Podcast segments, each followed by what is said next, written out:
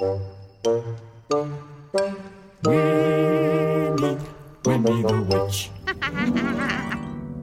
Winnie Flies Again. Written by Valerie Thomas and illustrated by Korky Paul.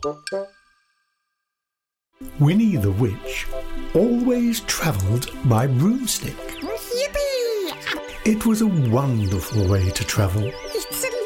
Way to travel. Winnie would jump onto her broomstick. Oh, very comfy. Wilbur would jump onto her shoulder and they would zoom up into the sky. There were no traffic lights, no traffic jams, just the empty sky. Oh, lovely.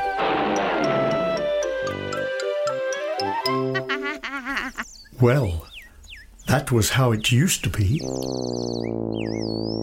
But just lately, the sky had become rather crowded.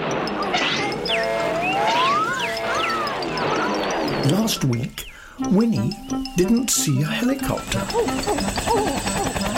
Wilbur lost two of his whiskers. Oh, dear. The week before that, she didn't see a hang glider. I say, watch out with that broomstick. Oh, I'm sorry. Wilbur's tail was bent. The week before that, a very tall building suddenly got in her way.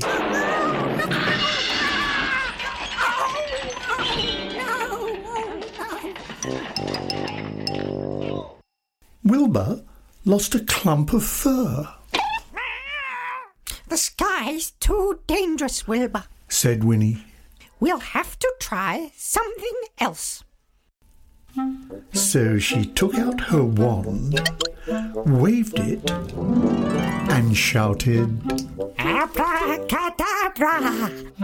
Oh, oh, oh, yes. Oh, it's working. Her broomstick turned into a bicycle, Perfect. but it was very slow, very hard to pedal. Oh, it's very hard work. And then a pond got in Winnie's way. She should look where she's going. Croaked a frog. Oh, dear. A bicycle is worse than a broomstick, Wilbur. Said Winnie. We'll have to try something else. So she took out her wand, waved it, and shouted. Abracadabra! Her bicycle turned into a skateboard. The skateboard was fast, Look out, you're nearly running me over. but it was hard to steer and impossible to stop. Winnie was stopped by an ice cream seller. Oh, no. Can't you see where you're going? He shouted. Sorry, I couldn't stop. No, a skateboard is worse than a bicycle, Wilbur. said Winnie. We'll have to try something else. So she took out her wand, waved it, and shouted. Abracadabra!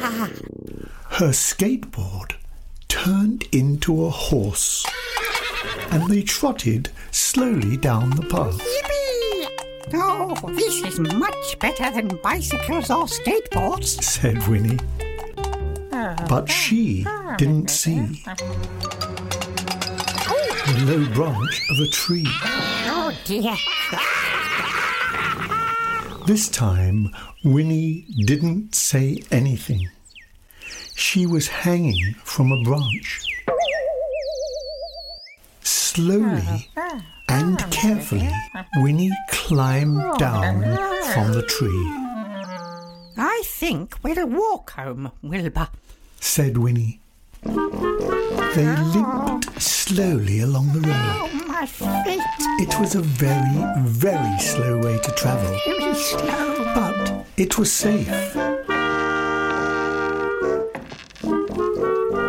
Until Winnie stepped into a hole and tumbled deep down under the ground.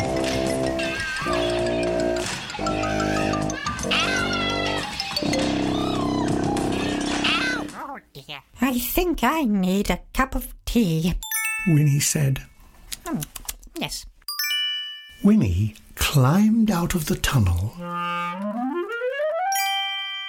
and went into a shop. A cup of tea and a muffin, please. She said, And a saucer of milk for my cat. We don't sell cups of tea or muffins, said the shop lady. And we don't have saucers of milk. But I think I can help you. Ha ha. So she can. And she sold Winnie a pair of spectacles. I can see. Now Winnie and Wilbur travel everywhere by broomstick. Yippee! It's a wonderful way to travel. It's a lovely way to travel.